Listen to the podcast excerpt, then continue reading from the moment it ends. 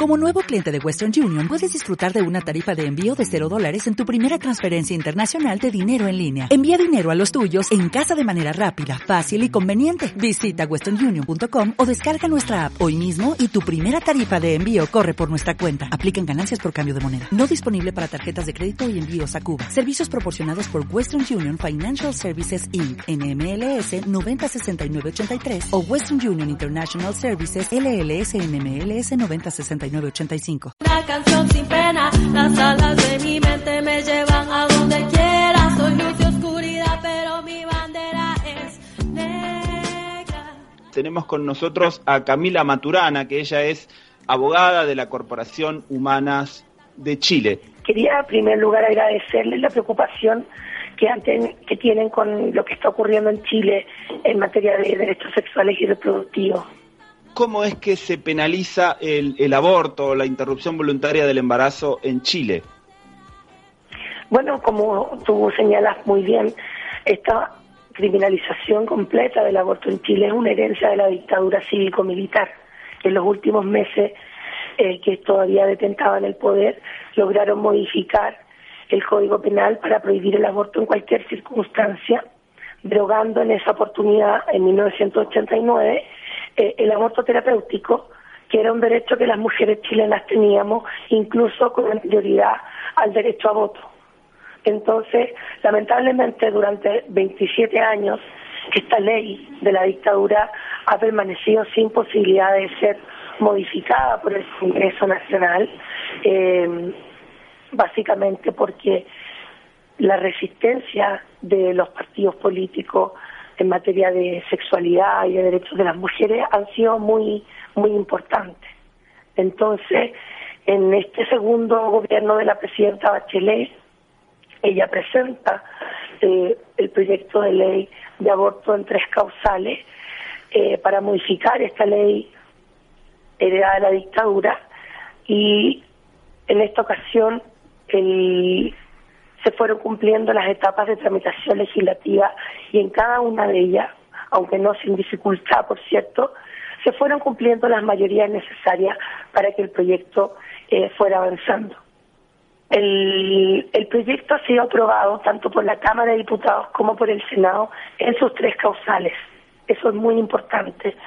Eh, lo que quedó lo que queda pendiente ahora es solamente una norma que exige un quórum especial, una mayoría calificada, como señalaste tú, que se refiere a la autorización judicial sustitutiva que los tribunales de familia podrían otorgar a las niñas menores de 14 años que soliciten la interrupción de su embarazo cuando no cuenten con la autorización de su representante legal o cuando ellas, en el caso de tener que pedir la autorización a su representante legal, se encuentren en una situación de riesgo.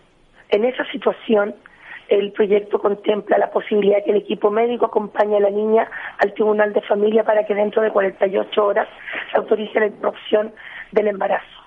Esa norma, por mandato de la Constitución, requiere un quórum especial porque se refiere a las atribuciones de los tribunales de justicia. Y esa es la norma que no logró eh, la mayoría requerida, faltó solo un voto el día de ayer en la Cámara de Diputados, generando, por cierto, una tremenda eh, preocupación para las organizaciones feministas y de derechos humanos que durante décadas venimos demandando reconocimiento y protección a los derechos sexuales y reproductivos de las mujeres. Mila, justamente enganchando con lo último que, que has dicho, quisiera hacerte dos preguntas en una. La primera, ¿cómo valora el, eh, digamos, el movimiento feminista, las organizaciones feministas chilenas, las organizaciones de derechos humanos, este, este paso que se ha dado. Y por otro, ¿cómo lo recibe, cómo recibe este tipo de decisiones la sociedad chilena? Como he señalado, aquí en Chile durante 27 años no se ha podido modificar la prohibición total del aborto y Chile sigue siendo parte eh, de un grupo muy pequeño de países, son solo siete, que criminalizan a las mujeres en cualquier circunstancia. Entonces, por, por, décadas, el movimiento feminista ha mantenido una demanda sostenida por los derechos sexuales y reproductivos en Chile. Y eso en nuestro juicio es lo que ha permitido que en esta oportunidad el Parlamento haya aprobado las tres causales. Este proyecto, que se refiere solamente a tres causales, eh, nosotros entendemos que igualmente constituye un primer paso necesario para avanzar en el reconocimiento y protección de los derechos sexuales y reproductivos en el país. Por eso lo apoyamos, por eso lo defendemos, por eso hemos estado en cada una de las comisiones de trabajo legislativo cada vez que el Senado y la Cámara de Diputados han debatido todo este proyecto. Organizaciones de mujeres y derechos humanos hemos estado ahí. Ahora, también es importante que eh, relevar, digamos, que la ciudadanía chilena apoya plenamente este proyecto de ley. Durante 10 años que se han realizado encuestas de opinión respecto de eh, la legalización del aborto en estas tres causales, todas las encuestas señalan que en torno a un 60 o 70% de la ciudadanía apoya la legalización en las tres causales. Y eso también ha sido una presión importante para el Parlamento a la hora de tener que debatir esta ley. Una ley que por lo demás ha sido claramente recomendada por los organismos internacionales de derechos humanos de que Chile es parte. También vemos con mucha satisfacción cómo progresivamente la ciudadanía apoya no solo las tres causales, sino el derecho a decidir de las mujeres.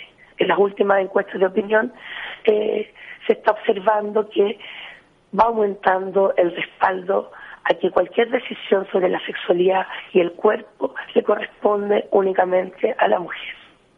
El Parlamento, senadores y diputados, senadoras y diputadas que representan a la ciudadanía, han mantenido por muchos años, y no solo en este tema, una brecha de, representación a eh, sus electores.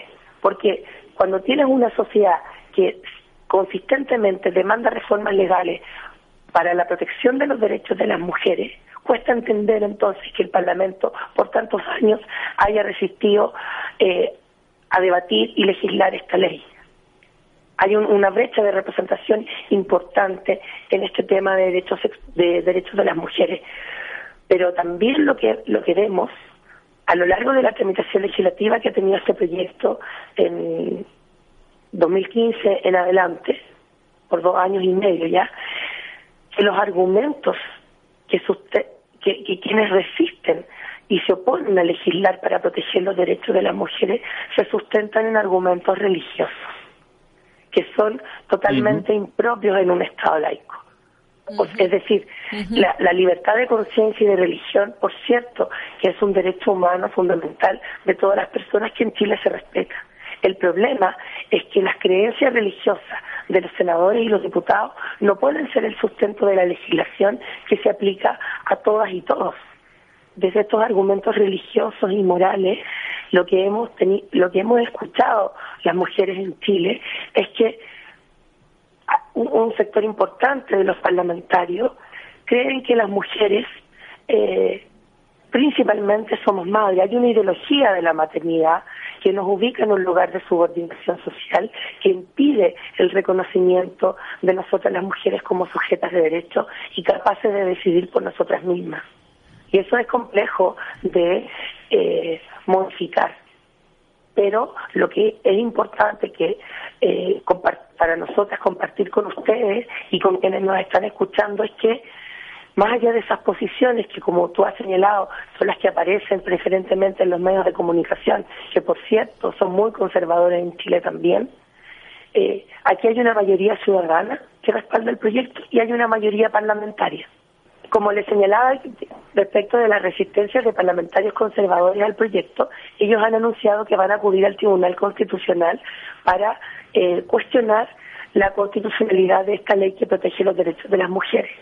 Y ahí nosotras tenemos ciertamente una preocupación, porque eh, esperamos que el, el, Tribunal Constitucional chileno, que es un órgano autónomo, esté efectivamente a la altura de la decisión histórica que le corresponde adoptar, que resguarde el carácter laico del Estado de Chile y principalmente que el Tribunal Constitucional sea capaz de dictar un pronunciamiento eh, acorde a las obligaciones internacionales que el Estado de Chile ha asumido en materia de derechos humanos de las mujeres y las niñas en los tratados que ha firmado, tratados que están recogidos por la Constitución también como mandatos vinculantes para todos los poderes del Estado en Chile.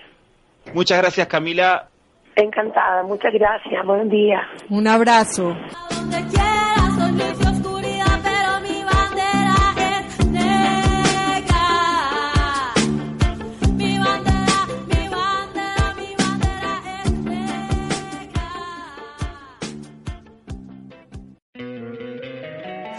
Encantaría tener 100 dólares extra en tu bolsillo? Haz que un experto bilingüe de TurboTax declare tus impuestos para el 31 de marzo y obtén 100 dólares de vuelta al instante. Porque no importa cuáles hayan sido tus logros del año pasado, TurboTax hace que cuenten. Obtén 100 dólares de vuelta y tus impuestos con 100% de precisión. Solo con Intuit TurboTax. Debes declarar para el 31 de marzo. Crédito solo aplicable al costo de la presentación federal con TurboTax Full Service. Oferta sujeta a cambios o cancelación en cualquier momento.